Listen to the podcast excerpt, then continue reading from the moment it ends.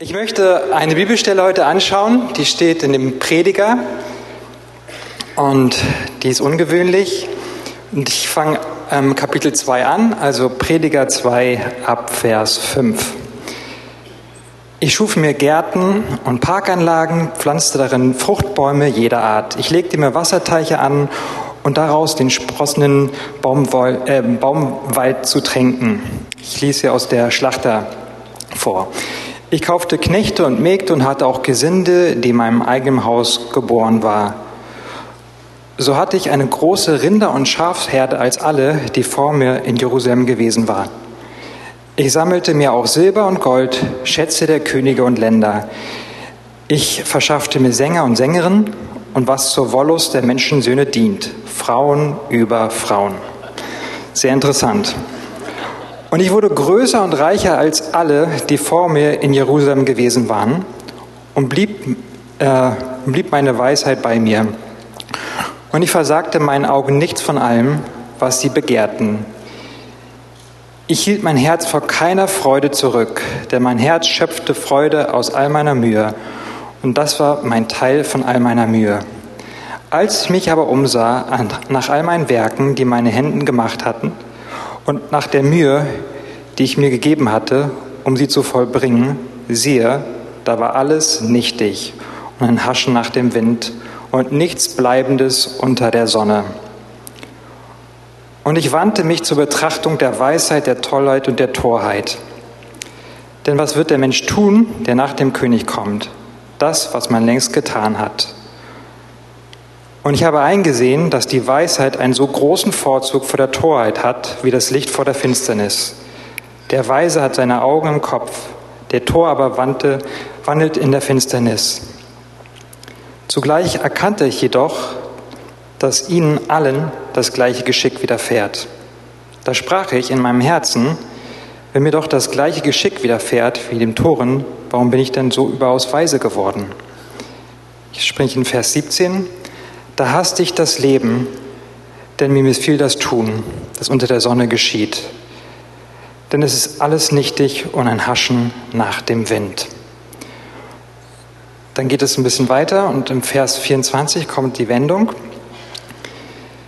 Ist es denn nicht besser für den Menschen, dass er esse und trinke und seine Seele Gutes genießen lasse in seiner Mühsal? Doch ich habe gesehen, dass auch das von der Hand Gottes abhängt. Denn Wer kann essen und wer kann genießen ohne mich? Denn dem Menschen, der vor ihm wohlgefällig ist, gibt er Weisheit und Erkenntnis und Freude, aber der Sünder gibt er die Plage zu sammeln und zusammenzuscharren, um es dem abzugeben, der Gott wohlgefällig ist. Also es ist eine sehr, sehr interessante Bibelstelle. Ich habe kein Gedicht über Winterdepression vorgelesen, sondern es ist wirklich aus der Schrift, das ist aus Predigern, aus dem Buch der Prediger und das ist ein ungewöhnliches Buch. Und ich muss sagen, ich hatte nie so richtig Zugang zu diesem Buch. Und immer in meinem Bibelstudium, wenn dieses Buch drankam, in meinem Leseplan, dann habe ich das Buch durchgelesen, das relativ schnell gemacht und keinen richtigen Zugang gefunden. Nicht großartig drüber nachgedacht. Und wenn man sich so in den charismatischen, der charismatischen Szene umschaut, wird man feststellen, dass es auch relativ wenig Predigten oder auch Bücher zu dem Thema gibt. Ähm, es spielt so ein bisschen auch die Scheu vor der Thematik wieder. Als ich vor kurzem das wieder gelesen habe oder mich mit den ersten zwei Kapiteln beschäftigt habe, habe ich gemerkt, einer Blick, das ist ja hochaktuell, was der äh, König Salomo hier schreibt. Es ist absolut hochaktuell. Und hat mich so ein bisschen reingefuchst in dieses Thema. Also Salomo hat diese Verse hier geschrieben und ganz am Anfang, Kapitel 1, wird er als Prediger vorgestellt.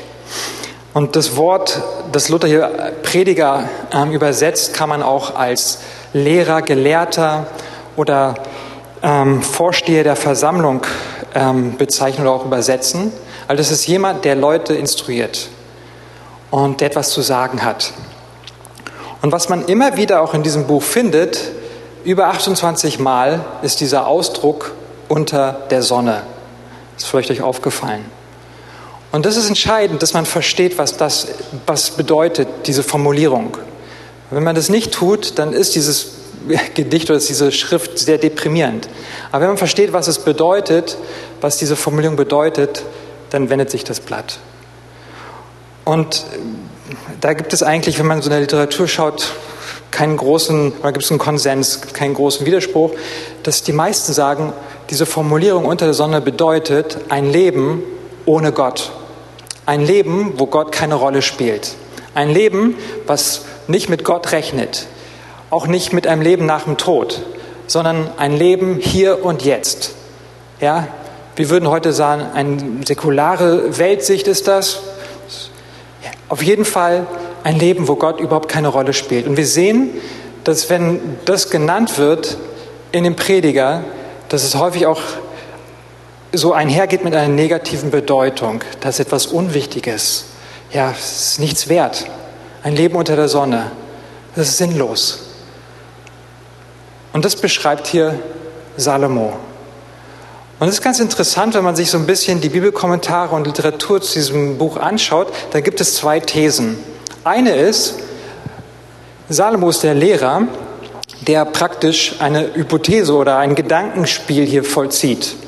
Und es gibt einige Hinweise, die darauf äh, ja, schließen lassen. Also es ist gar nicht so persönlich seine Meinung, sondern er sagt, stellt euch Folgendes vor, es gibt kein Gott, wie dann das Leben ist. Das ist die eine Möglichkeit. Und die andere, die ich für ein bisschen wahrscheinlicher halte, ist, dass Salomo hier als König von seinem Leben spricht und erzählt, dass er alles hatte und es hat ihn doch nicht befriedigt.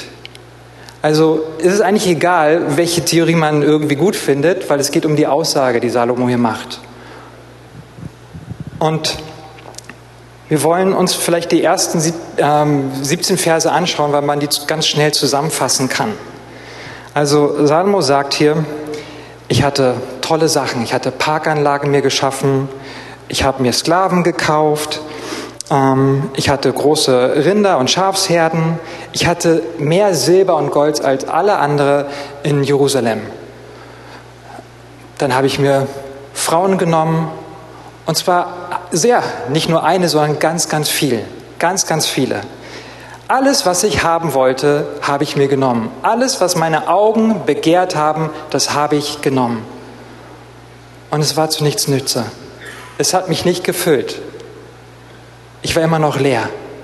Ich habe keinen Sinn darin gesehen. Er beschreibt also hier ein Lustprinzip, ein sehr hedonistisches Weltbild. Ich lebe für Freude. Und wenn ich sage, mein Sinn ist es, im Leben so viel Freude abzugreifen und nach Lust zu leben, wird man irgendwann an den Punkt kommen, wo man merkt, es reicht nicht aus. Ich brauche mehr. Und man versucht immer mehr. Und das ist eine Lüge. Man kommt dann so in einen Teufelskreis, aber man wird nie gesättigt werden. Ich habe einen Freund, der ist sehr, sehr wohlhabend und ist sehr erfolgreich. Und ich kenne ihn schon einige Jahre und er hat eine Firma und ist ungefähr so alt wie ich und hat wirklich sehr großes Gehalt. Fährt die tollsten Autos, ohne Frage, ja, immer die neuesten. Ähm, hat eine tolle Eigentumswohnung hier in Berlin, die sehr, sehr teuer gewesen war. Und die ist hervorragend eingerichtet. Entweder sind alle Möbel irgendwie von einem ähm, Schreiner äh, so gemacht, wie er es haben wollte, oder es sind Designermöbel. Wirklich extrem schick. Und seine Frau hat einen sehr, sehr coolen Posten in einem großen Konzern, ist sehr, sehr weit oben dort in der Leiter, in der Hierarchie und verdient wahrscheinlich sogar noch einen Tick mehr als er. Ähm, wahrscheinlich ist es so das vier- bis fünffache, was hier so unser Durchschnittsgehalt wäre, verdient die im Monat oder vielleicht sogar noch mehr. Und die führen einen sehr, sehr exklusiven Lebensstil und verreisen an die schönsten Orte der Welt. Und er hat mir mal erzählt, dass er so ein bisschen sparen musste für, für ein, er wollte sich was kaufen, ich weiß nicht, ob es noch eine Wohnung war, irgendwie so etwas und musste sich so ein bisschen zurückhalten. Und hat mir erzählt, dass er am Wochenende nicht mehr ganz so viel Geld ausgeben kann. Und dann hat er mir so, habe ich gesagt, ja, was, was, was gibst du denn sonst so am Wochenende aus? Hat mich schon so ein bisschen interessiert. Und dann meinte er, ja, das sind schon einige tausend Euro. Also dann gehe ich in das Restaurant, dann gehe ich in den Club, dann das, dann das. Und es waren so 5.000, 6.000 Euro, die er regelmäßig am Wochenende mit seiner Frau ausgibt. Ja? Und dachte ich mir, hm, schwierig zu sparen. Ja. Und dann sagt er, zu, sagte dann zu mir, Jonathan, weißt du was? ich muss einfach noch einen Ticken mehr Geld verdienen. Noch so einen Ticken mehr. Ich glaube 8.000, 9.000 Euro mehr im Monat und dann wäre ich so aus dem Gröbsten raus. Das hat er wirklich voller Überzeugung gesagt, ich mag ihn, er ist wirklich ein total netter Typ. Ja?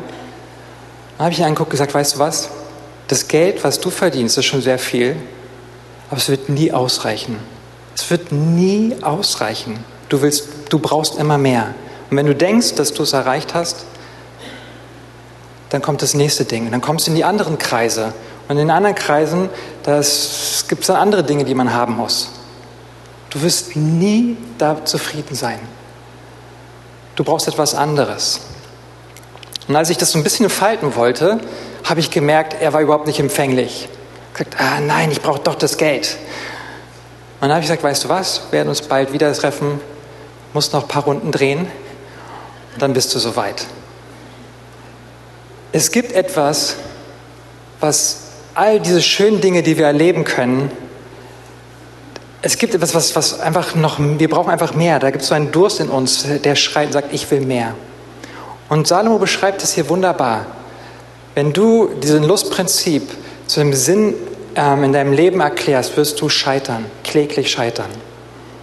Und was macht Salomo? Sehr interessant. Er geht zur Weisheit.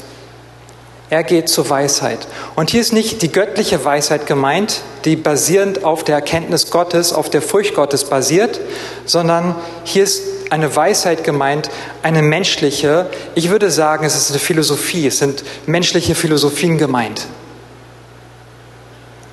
Und was erlebt, Sam, äh, was erlebt äh, ähm, Salomo hier?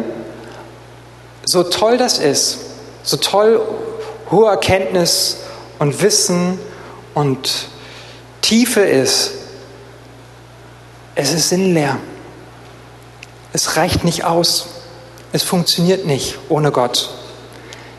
Vor einigen Jahren, weiß ich, saß ich im Auto und hörte Radio. Ich weiß nicht, ob es Deutschlandfunk war. Es gab irgendwie eine, eine Sendung, wo ein Philosoph interviewt wurde.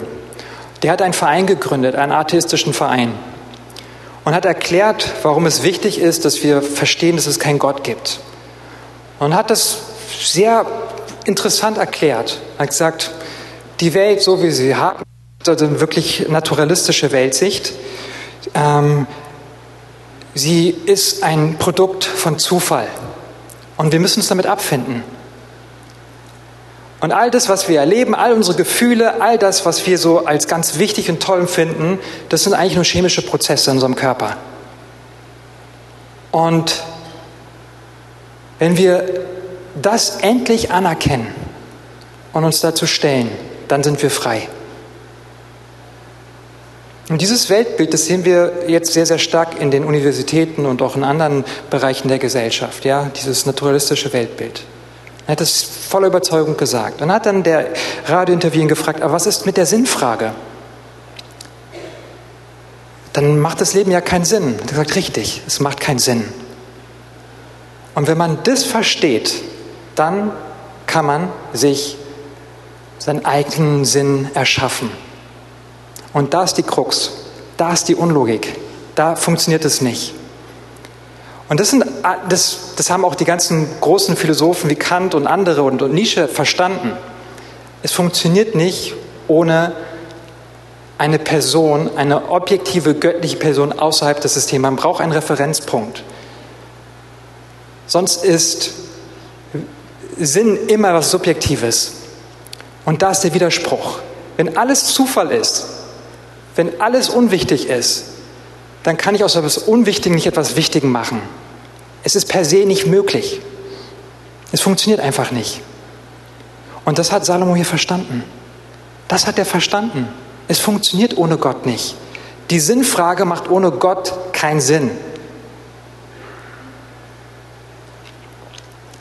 Vor vielen Jahren, ich war so 19, 20 Jahre alt gewesen, kurz vor meinem Abitur, habe ich mich vermehrt mit Literatur beschäftigt fand das irgendwie sehr interessant.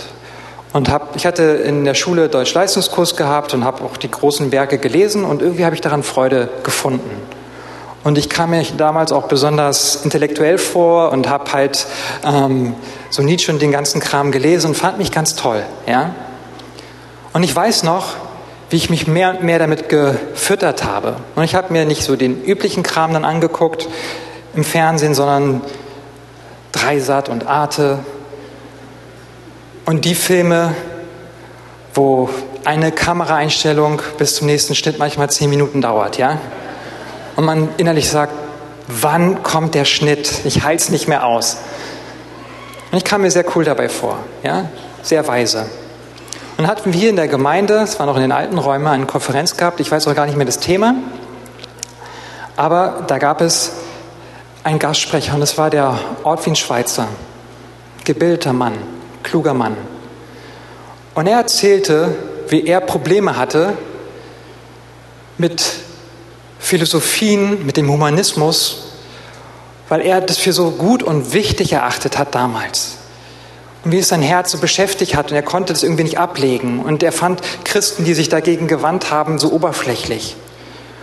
Und irgendwie hat mich das angesprochen. Und dann hat er eine Offenbarung von Gott bekommen. Und er hat erzählt, er hat ein Bild von Gott bekommen, wo er diese Kultur, diesen Humanismus und diese Philosophien, die so schön erscheinen, gesehen hat. Und es war wie so eine kleine, nette Kerze. Und er hat sie angeschaut und dachte, oh, das ist wunderschön. Und dann hat er sich umgeschaut und er hat Gott gesehen. Und er hat ein wahres Licht gesehen. Ein so intensives, wahres Licht. Und plötzlich hat er gesehen, da gibt es das Original, das wahre Licht und da gibt es nur eine billige Kopie. Etwas, was schön aussieht, aber wirklich keine Kraft hat. Und das hat mein Herz angesprochen und ich habe gemerkt, ich bin auf dem falschen Weg. Da gibt es Dinge, die wollen mich umklammern, die wollen mich einnehmen und es ist fake, es ist nicht echt. Und ich habe mein Herz wieder ausgestreckt zu dem Wahren, weil ich weiß, nur da finde ich Befriedigung. Und das ist, was Salomo erlebt, was er sagt. Er sagt, nur bei Gott finde ich wirkliche Weisheit, Erkenntnis und Freude. Wenn ich mich unter seiner Hand demütige, dann finde ich die Dinge dort. Das beschreibt Salomo. Und das ist hochaktuell. Es beschäftigt uns alle.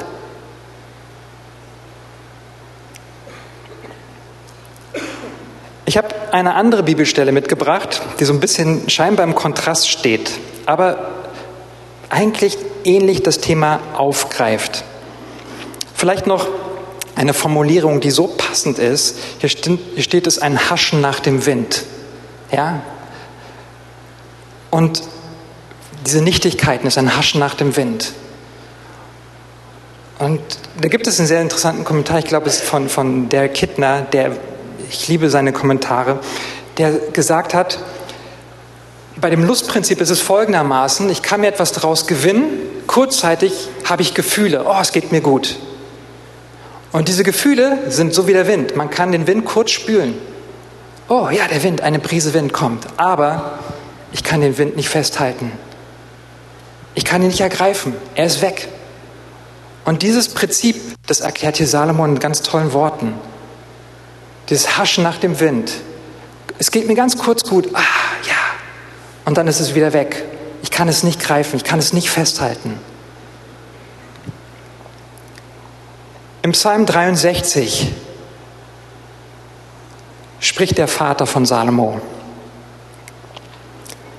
Psalm 63, ein sehr bekannter Psalm. Ich glaube, der wurde auch vor nicht allzu kurzer Zeit hier behandelt. Also ein Psalm Davids, als in der Wüste war. Gott, du bist mein Gott, den ich suche. Es dürstet meine Seele nach dir. Mein, Lang, mein Leib verlangt nach dir aus dem trockenen, dürren Land, wo kein Wasser ist. So schaue ich aus nach dir in dem Heiligtum, wollte gerne sehen deine Macht und Herrlichkeit. Deine Güte ist besser als Leben. Meine Lippen preisen dich. David kommt ein bisschen von der anderen Seite, aber er behandelt auch das Thema, diesen Durst. Er spricht hier Durst nach Gott. Den haben wir alle. Den haben wir alle. Der ist uns gegeben. Und den haben auch Nicht-Christen. Sie suchen an der falschen Stelle häufig, aber sie haben diesen Durst. Und davon hat Salomo gesprochen. Man kann diesen Durst versuchen, mit einem Lustprinzip zu stillen, aber man wird es nicht schaffen. Es gibt die bekannte Bibelstelle des Gleichnisses aus Lukas 16, wo der reiche Mann und Lazarus, der arme Lazarus, ähm, der reiche Mann ist in der Hölle. Und was möchte der reiche Mann? Was wünscht sich der reiche Mann? Er wünscht sich was zu trinken. Er will gesättigt werden, er hat Durst. Und er bekommt die Antwort, nein, du, du bekommst keine Chance mehr.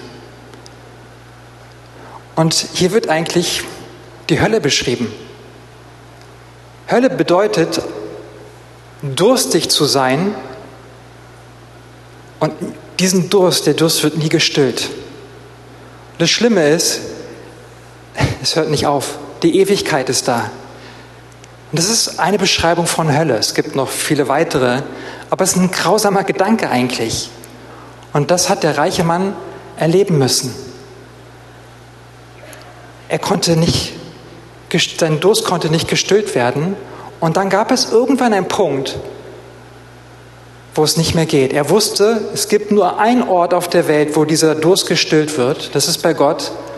Aber er hat seine Chance vertan. Und dieser Durst kann nie mehr gestillt werden.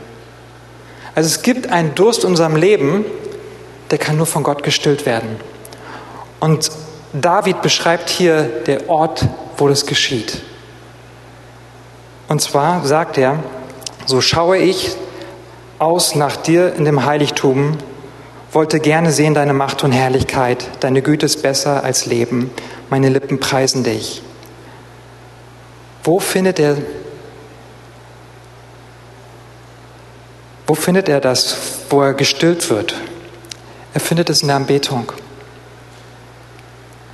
Er findet es dort, im Heiligtum. Dort geht David hin, in der Anbetung. Seine Lippen preisen ihn. Dafür bist du geschaffen. Ich, ich weiß noch, ich, es war nicht im Kindergarten, sondern ich glaube, das habe ich schon mal erzählt. Ähm, ich im Sonntags, in der Sonntagsschule hier in der Gemeinde, da gab es eine ganz, ganz liebe Schwester, die, ich war sechs, sieben Jahre alt, und die hat ähm, die Sonntagsschule geleitet und ich glaube, die ist auch gar nicht mehr da, deswegen kann ich das erzählen. Und die hat dann die Anbetung gemacht und die hat auf der Gitarre geschrummt und es hat sich schrecklich angehört. Sie hat es voller Hingabe gemacht, aber es war schief, schräg, es hat sich einfach schrecklich angehört. Und ich weiß, dass wir jedes Mal froh waren, happy waren, wenn endlich die Zeit vorbei war. Und was hat sie danach getan? Sie hat die Gitarre in die Ecke gestellt und gesagt, oh, war das wieder erfrischend. Und ich dachte mir so, oh mein Gott. Und dann hat sie einen Satz gesagt, der wirkte fast bedrohlich. Und im Himmel werden wir das Ding den ganzen Tag tun, in der Ewigkeit, ja. Ich dachte mir, ist der Himmel, die Hölle, mein Gott, ja. So kann man kleine Kinder wirklich erschrecken. Ja? Also sie hatte wirklich ein gutes Herz gehabt. Es geht ja auch gar nicht um, um Gesang an sich, sondern es geht um eine Herzenshaltung. Gott zu loben, zu preisen, ihn zu ehren. Immer und immer wieder. Was, wenn wir ihn preisen, dann stellen wir ihn an erster Stelle. Wir sagen, Gott, du bist die wichtigste Person in unserem Leben. Alles andere muss sich vor ihm beugen. Das, das sagen wir, wenn wir ihn preisen. Wir tun das mit Dankbarkeit. Wir danken für all die Dinge, die er schon getan hat in unserem Leben. Und David hat das verstanden. David hat verstanden, dass wir dafür geschaffen sind. Und wenn wir das tun, dann erleben wir den Vater viel, viel intensiver.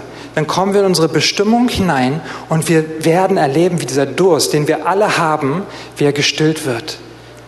Und wie wir satt werden, wie wir zufrieden werden und wie wir nicht in komische Abhängigkeiten geraten, was das Problem beim Lustprinzip ist, oder wie wir besonders stolz werden, was das Problem von Ideologien und einer falschen Weisheit ist, sondern wir bleiben demütig und wir, wir, wir jagen ihm nach. Wir wollen mehr Veränderung haben, weil wir ihn mehr und mehr erleben. David beschreibt hier etwas, eine Norm, die eigentlich für uns wichtig sein sollte als Maßstab. Er ist total emotional. Das Ganze, was er beschreibt, geht durch und durch in sein Herz. Er beschreibt hier eine Wahrheit, die wir alle kennen, aber sie ist nicht nur eine Wahrheit, sondern sie ist gelebt, sie ist gefühlt. Und das soll für uns auch Realität werden. Wir sollen das wirklich erleben. Und zwar immer und immer wieder. Und erleben, wie unsere Seele wirklich gesättigt wird. Wie wir einfach happy sind, wie wir fröhlich sind. Und ich weiß, es gibt auch immer wieder mal Phasen, wo, wo Dinge schwer sind und wo wir einfach aus Glauben heraus gehen müssen. Das habe ich genauso wie jeder andere auch. Aber es gibt Momente, wo ich immer wieder auch seine Liebe erlebe. Das, was ich heute euch bringe, ist nichts Neues. Und das ist nicht so eine Einführung in das Christentum, ja, das mehr so an Nichtchristen gerichtet, sondern es ist genauso auch an jeden hier gerichtet, der Gott schon lange kennt. Vor einigen Jahren, vielleicht fünf, sechs, na, vier Jahre her, gab es eine Situation in meinem Leben, wo es mir außen sehr, sehr gut ging. Ich erlebte beruflich viel Erfolg. Ähm, meine erste Tochter kam zur Welt und es war wunderschön. Und es gab noch andere finanzielle Segnungen. Eigentlich war alles sehr, sehr glücklich. Sehr, sehr, sah sehr, sehr gut aus. Und ich zerrte davon eine lange Zeit. Ich bin nicht vom Glauben abgefallen oder irgendwie so etwas, aber ich merkte, wie, wie Gott in meinem Leben oberflächlich eine Rolle spielte, aber wie ich nicht diese Sättigung erlebte, die, die ich einfach brauche, die jeder von uns braucht. Und dann war das so, dass ich eines Nachts aufgewacht bin und im Schlaf schrie meine Seele zu Gott. Immer und immer wieder rief nach Gott. Das war sehr ungewöhnlich. Und dann bin ich aufgewacht, habe kurz darüber nachgedacht und dann bin ich wieder eingeschlafen. Und diese Träume hatte ich mehrere Male hintereinander gehabt. Und irgendwann bin ich aufgewacht und ich habe wieder gemerkt, einen Augenblick, ich habe das Wichtigste vergessen. Ich bin innerlich trocken. Mir, mir geht es eigentlich nicht gut. Die Ausdrucksstunden sind zwar toll, Vielen Dank dafür, Gott. Aber innerlich bin ich leer. Und meine Seele sagt mir etwas. In den Träumen sagt sie mir, Jonathan, du brauchst wieder diese Liebe des Vaters. Du musst ihn wieder erleben.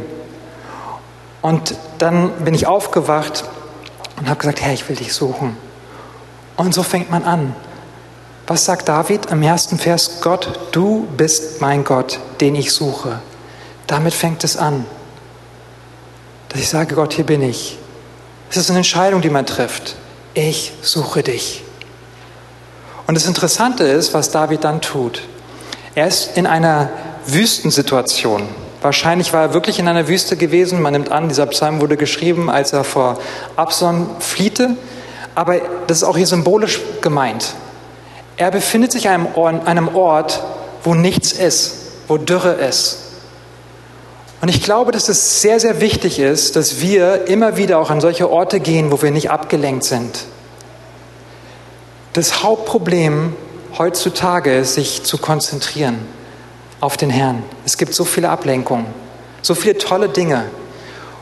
Wir sind so gesättigt, so überfüllt mit tollen Dingen, die uns ablenken können und auch nicht so tollen Dingen. Man kann so viele Stunden mit irgendwelchen Dingen verbringen, die völlig unwichtig sind. Und wir alle haben hier solche Geräte, ja, Smartphones und, und Computer und all das, die eigentlich toll sind, ein großer Segen, aber die auch enorm viel Zeit klauen können. Es gibt so viele Dinge, die, die danach greifen. Und ich will das nicht verteufeln, das ist wirklich ein, ein großer Segen. Meine kleine Schwester, die ist jetzt in Neuseeland und ich habe vor kurzem mit ihr so eine Videokonferenz gemacht. Und ich dachte mir, das ist so krass. Die ist, ja, man braucht über 24 Stunden dorthin zu fliegen. Und man kann mit einer Person, die am anderen Ende der Welt ist, in Echtzeit telefonieren. Nicht nur telefonieren, sondern ich sehe sie. Ja, ist doch genial. Also stellt euch das mal vor. Ich glaube, die Jünger, die werden, die Jünger Jesu oder in der Schrift, die werden alle begeistert. Ja, aber man kann auch sich beschäftigen mit total unwichtigen Dingen. Immer und immer und immer wieder. Und es ist wichtig, dass wir an einen Ort kommen, wo wir nicht abgelenkt sind.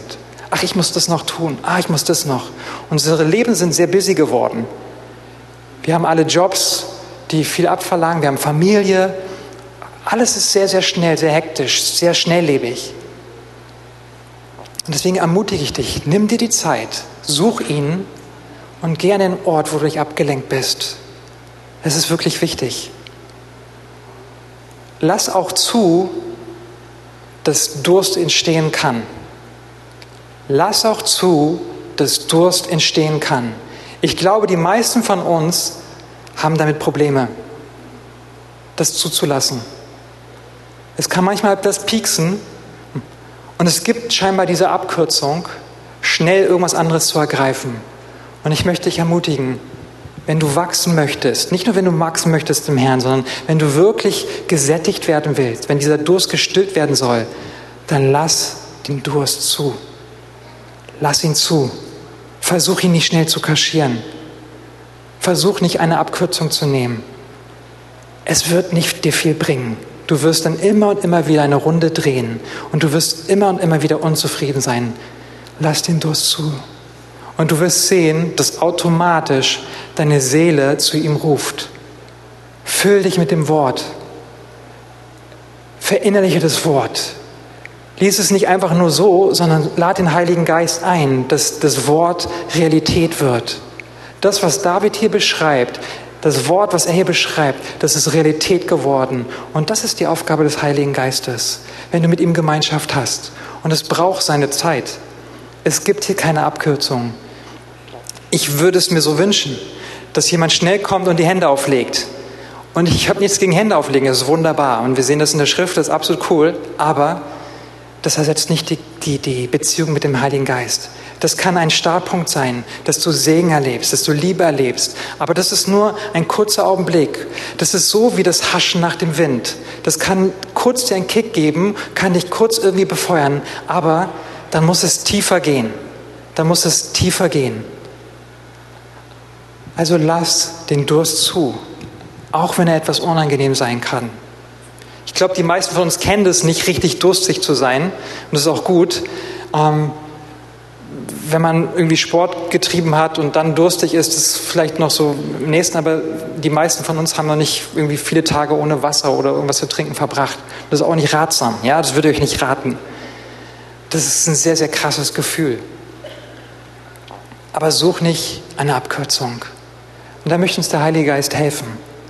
Er müsste uns helfen, dass wir diese wahre Freude, vor der ich vor einigen Wochen gesprochen habe, erlebe. Dass er uns wirklich stillt, dass er uns wirklich glücklich macht, dass er uns happy macht. Hier heißt es ja äh, im, im, im Prediger, und das finde ich eigentlich so toll, wer kann essen und wer kann genießen ohne mich? Also hier ist Gott gemeint.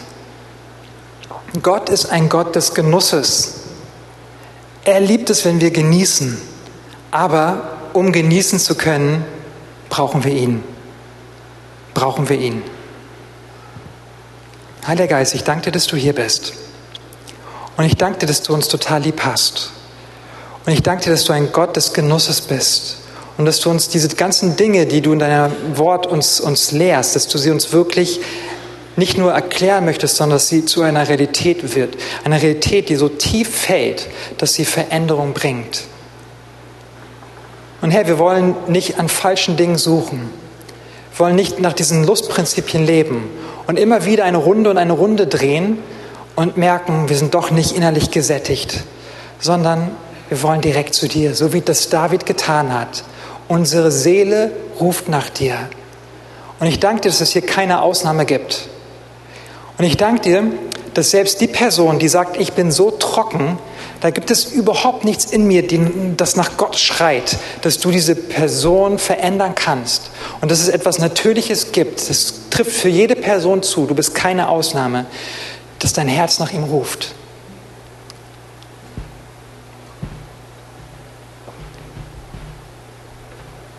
Ich danke dir, Heiliger Geist, dass du Veränderung schaffst und dass wir nur bei dir diese wahre Freude finden. Wer von euch braucht so eine Ermutigung, ein, ein, vielleicht ein Kick oder eine Hilfe, dass er sagt, ich bin sehr, sehr trocken. Ich bin eigentlich krass trocken und ich brauche so einen neuen Schub vom Heiligen Geist. Ich will ihn neu erleben. Ich habe gemerkt, diese Trockenheit kommt davon, weil ich mich doch mit anderen Dingen irgendwie ständig gesättigt habe. Und ich bin trocken, mir geht es nicht gut, aber ich habe eigentlich nicht mehr bei ihm richtig gesucht. Wer von euch sagt, ich brauche hier eine neue Berührung. Ich will zurück an sein Herz. Meld dich kurz und ich will einfach von hier aus dich segnen. Ich will nicht in Verdammnis, weil das betrifft mich genauso. Es gibt auch Situationen, Momente, wo ich meine Hand heben muss und sagen, ja, das, das bin ich. Der Heilige Geist ist ein Geist der Liebe. Und streck einfach jetzt deinen Arm aus zu ihm und sag, Heiliger Geist, ich will nicht an dem Wichtigsten vorbeilaufen. Ich will dich anbeten. Und ich will gesättigt werden von dir. Sag es jetzt dem Herrn, ich will gesättigt werden von dir. Heiliger Geist, sättige mich. Du sollst mich sättigen. Sag es ihm mit deinen Worten.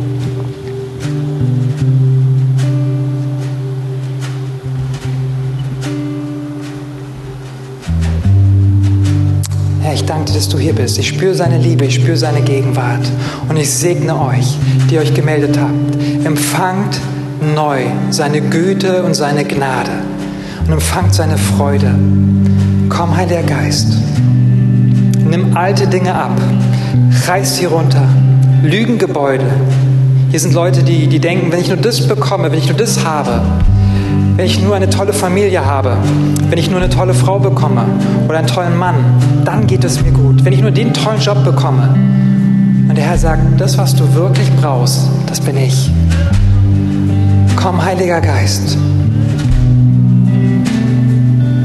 Und ich weiß, hier sind Eltern, ich habe den Eindruck, hier sind Eltern, die um ihre Kinder kämpfen. Und das ist irgendetwas mit deinem Kind nicht in Ordnung glaube auch gesundheitlich. Und einer deiner Hauptgebete oder eigentlich deine ganzen Gedanken drehen sich nur um, um die Gesundheit deines Kindes.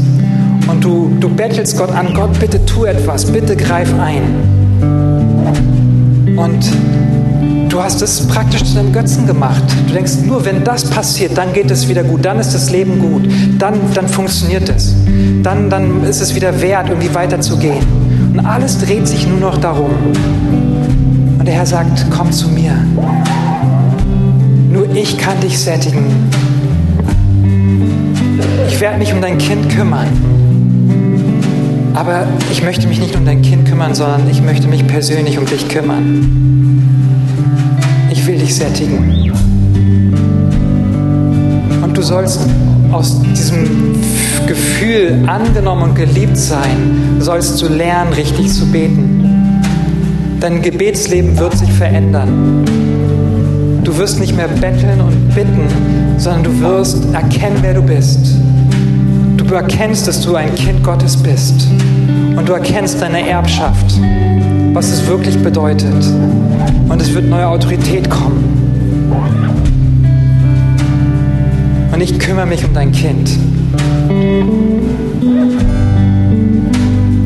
Ja, wir wollen einfach kurz den Herrn anbeten und das kurz tun, was ich gesagt habe. Und das können wir im Glauben tun. Sagen, Herr, dafür sind wir geschaffen. Wir wollen dich anbeten. Das wollen wir tun, was David getan hat. Wir wollen mit unseren Lippen dich preisen, dich an die erste Stelle stellen. Immer und immer wieder. Und du wirst erleben, wie langsam aber sicher deine Gefühlswelt sich verändert. Wie langsam aber sicher Dinge ins Rollen kommen wie alte Dinge abfallen, aufbrechen und wie Freude, wie Wonne, wie Sinn, wie das zurückkommt. In seiner Gegenwart, immer wenn ich in seiner Gegenwart bin, komme ich gestärkt und mit Vision raus. Und wenn ich merke, ich habe keine Vision, mir fehlt so der, der Anker, dann gehe ich in seine Gegenwart, weil ich da aufgebaut werde weil ich dann erlebe, wow, du hast noch so viele Dinge mit mir vor. Das ist so beflügelnd. Und meine Seele zieht dann mit in seiner Gegenwart. Es dauert manchmal, das kann manchmal auch Tage dauern, aber wenn er kommt, dann kommt er. Und die Dinge, die so wichtig sein erscheinen, beugen sich vor ihm. Sie müssen sich knien.